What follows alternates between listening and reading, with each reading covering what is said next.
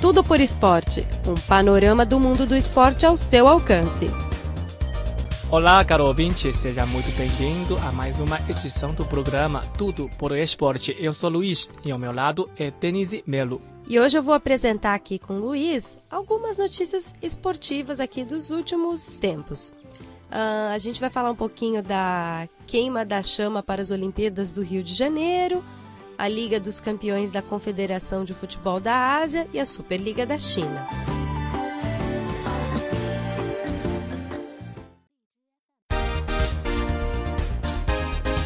Esporte Expresso. Fique por dentro das últimas novidades esportivas na China e no mundo.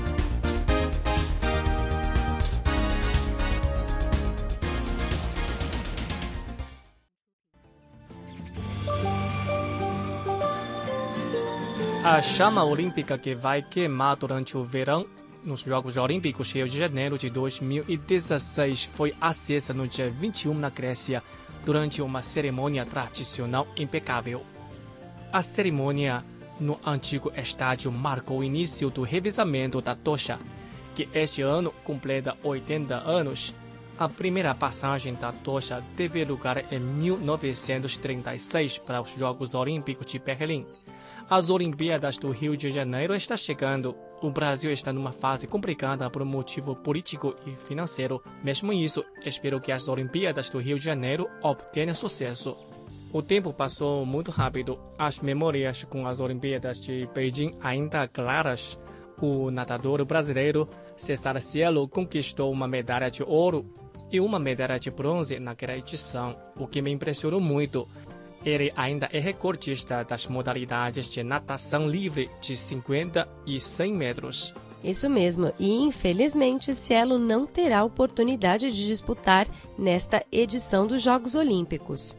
No torneio de seleção para as Olimpíadas do Rio, realizada recentemente, Cielo perdeu a chance de disputar pelo país. Mas, em contrapartida, o Brasil também tem muitos outros excelentes nadadores que nós vamos ficar aqui também na torcida por eles.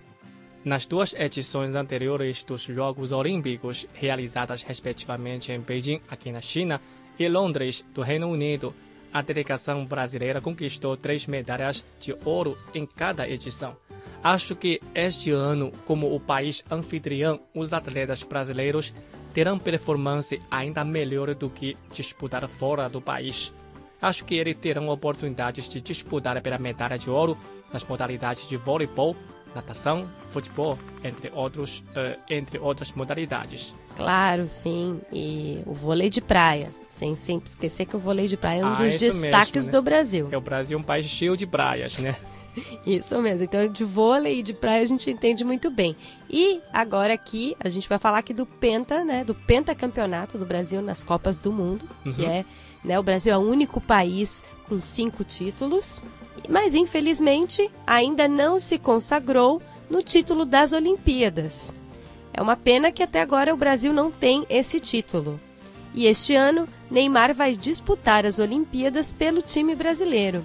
De acordo com os regulamentos olímpicos, o time de futebol masculino só pode ter três jogadores acima de 23 anos. Essa é uma das razões do Brasil não ter tantos títulos, porque você acaba misturando jogadores mais consagrados com a seleção sub-20. Então, ainda falta aí harmonizar esse time. É, tem pouco tempo para fazer a colaboração porque tem alguns é, craques que estão jogando na Europa. Eles não têm muito tempo para voltar para o Brasil. O grupo não quer deixar eles jogarem pela, pela seleção, pela, pela seleção nacional, né? Eles querem que querem bons resultados na sua liga ou até na naquela liga dos campeões da Europa. Isso mesmo. E o que acontece também é o seguinte: é o foco é, do futebol, no, no geral, é a Copa do Mundo. Então, geralmente, eles, eles fazem muita, né, muita divulgação, é, se esforçam muito pela Copa do Mundo e às vezes as Olimpíadas, infelizmente, acabam ficando um pouquinho de lado, mas dessa vez vai ter Neymar, então eu acho que agora que ele chegou a um acordo com o Barcelona, é, vai ser legal ter essa figura. Eu acho que vai dar um ânimo aí para as Olimpíadas. O Neymar tem muitos fãs pelo mundo, ele tem um carisma e eu também acho que vai ser muito interessante ver ele jogando e jogadores mais novos também vão ter a honra de jogar com um craque como ele. É isso mesmo. Mas é, para ele, é, ele vai perder a chance de disputar a Copa da América. Então, Denise, explica o motivo. Geralmente, nos campeonatos dos continentes ou na Copa do Mundo de diversas faixas etárias organizadas pela FIFA, os clubes têm que deixar os jogadores disputar pelas seleções nacionais. Porém, os Jogos de Futebol das Olimpíadas são uma exceção. Para conseguir incluir um jogador oficial neste time, a Confederação Brasileira de Futebol chegou a um acordo com o Clube Barcelona no caso do Neymar. Então, Neymar só vai abandonar a Copa América a ser realizada em outubro para que ele possa jogar nas Olimpíadas. Então, aí foi um caso de exceção. Isso vale a pena, porque o Brasil quer uma medalha de ouro de futebol há muitos anos, né? E este ano o Brasil realiza em casa as Olimpíadas. Seria uma oportunidade excelente para o time brasileiro, né? E embora o time chinês não tenha conseguido uma vaga nas Olimpíadas, o time chinês feminino conseguiu. O primeiro jogo de futebol feminino será realizado entre os times chinês e brasileiro. Será muito duro para a China. É, a seleção, a seleção feminina de futebol brasileiro é muito boa, é uma das melhores do mundo, é, com destaque para Marta, sim, que sim, é a, a melhor jogadora do mundo. Ela, ela já tem uma certa idade, é, comparando né, com atletas, mas ela, sim, é um, é um fenômeno e é muito legal ver o time feminino de, de futebol feminino do Brasil jogar. E eu só lamento que elas não tenham a mesma valorização que tem o futebol masculino. Eu acho isso muito triste, porque elas são excepcionais, são craques e amam o futebol. E nesta edição das Olimpíadas, a delegação chinesa ainda tem algumas modalidades vantajosas, tais como tênis de mesa, levantamento de peso, tiro, algumas provas de natação e atletismo.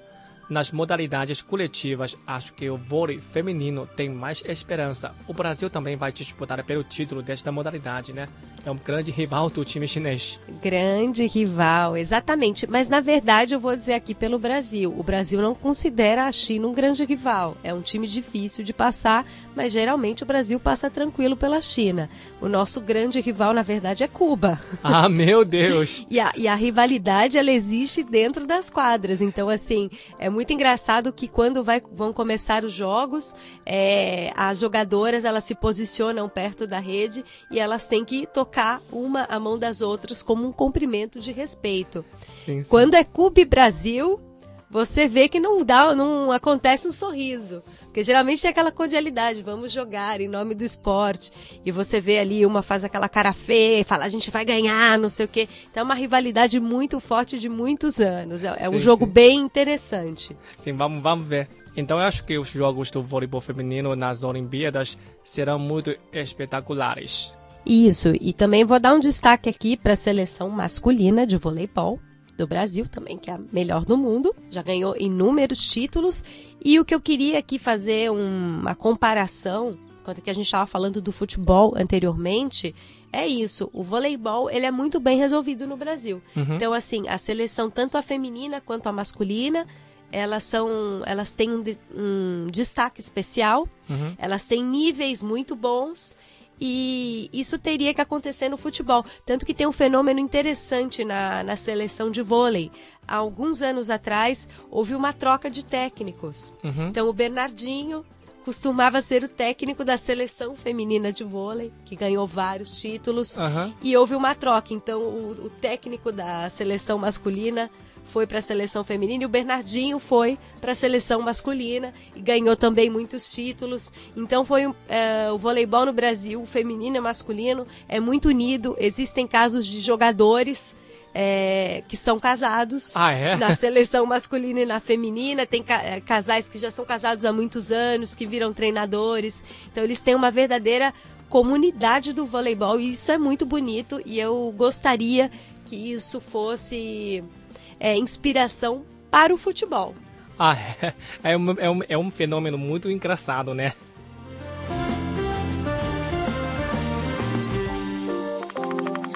Tá bom, agora vamos acompanhar a Liga dos Campeões da Confederação de Futebol da Ásia. Nesta temporada, quatro times chineses estão jogando, representando a Superliga Chinesa. Eles são Guangzhou Evergrande Taobao, time dirigido pelo Felipão, Shandong Luneng, time dirigido pelo Manu Menezes, Shanghai SIPG, este time é dirigido pelo famoso técnico sueco Eriksson, e também Jiangsu Suning, que tem jogadores brasileiros famosos de Ramírez, Teixeira e Zhou. Zhou jogava na Copa do Mundo, né? Ramírez também. Então, aqui vejo que tem uma constelação nesses times chineses. Uhum. E entre eles, o Guangzhou Evergrande é o mais conhecido pelos brasileiros é, por ter contratado o Conca em 2011 e disputado duas vezes o Mundial de Clubes. Porém, foi uma surpresa que este time não conseguiu se classificar para a eliminatória, ainda faltando uma rodada. O time Guangzhou ganhou apenas um jogo, empatou dois e perdeu dois. Assim, a chance foi embora de disputar nas eliminatórias. O que é para a gente, a gente lamenta, porque pela grande quantidade de estrelas no time, pela expectativa, pelo investimento. Isso mesmo. É, foi uma pena e também uma surpresa para nós, né?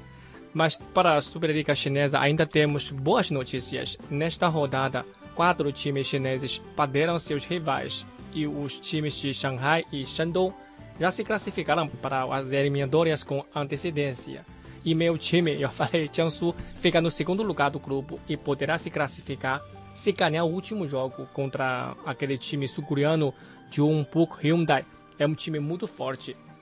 Ah, então o desafio aí vai ser grande. A, é. a Coreia do Sul a Coreia do Sul tem boa tradição aí, participou de várias Copas do Mundo, assim como o Japão, então acredito que vai ser, vai ser um desafio aí. E com o aumento dos investimentos dos patrocinadores, cada vez mais clubes chineses vêm ficando conhecidos pelo mundo.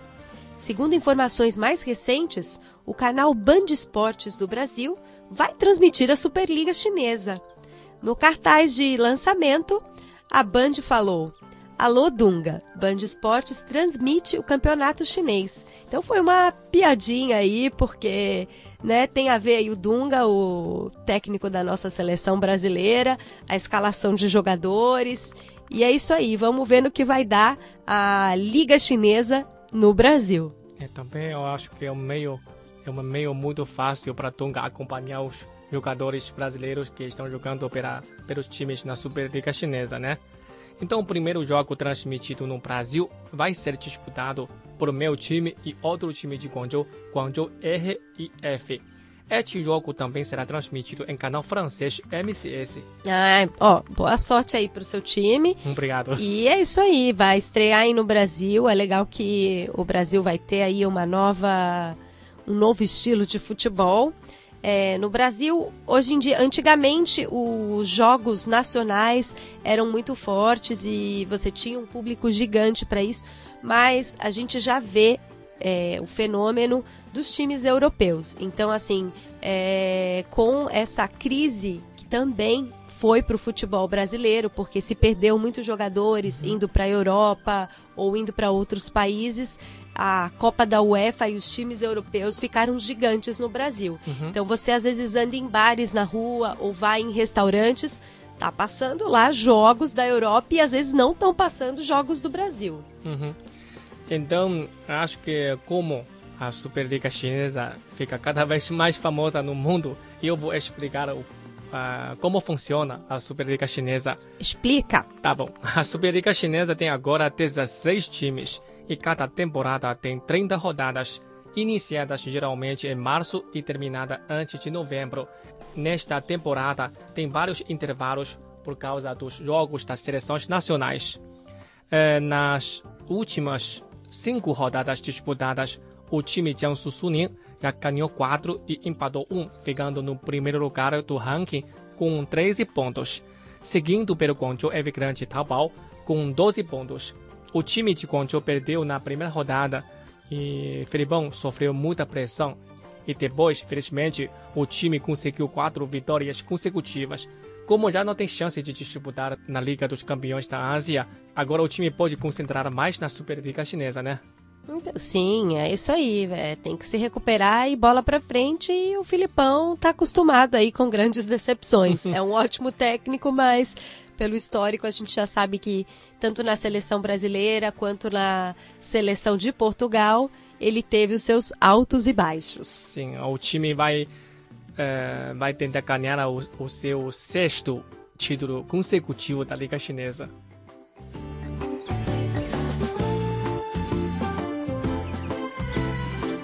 Ah, então já transmitimos as informações sobre a Superliga Chinesa, Liga dos Campeões da Confederação de Futebol da Ásia e também sobre as Olimpíadas. O programa desta semana fica por aqui. Muito obrigado pela sua sintonia. Muito obrigado, Denise. Até a próxima. Tchau, tchau.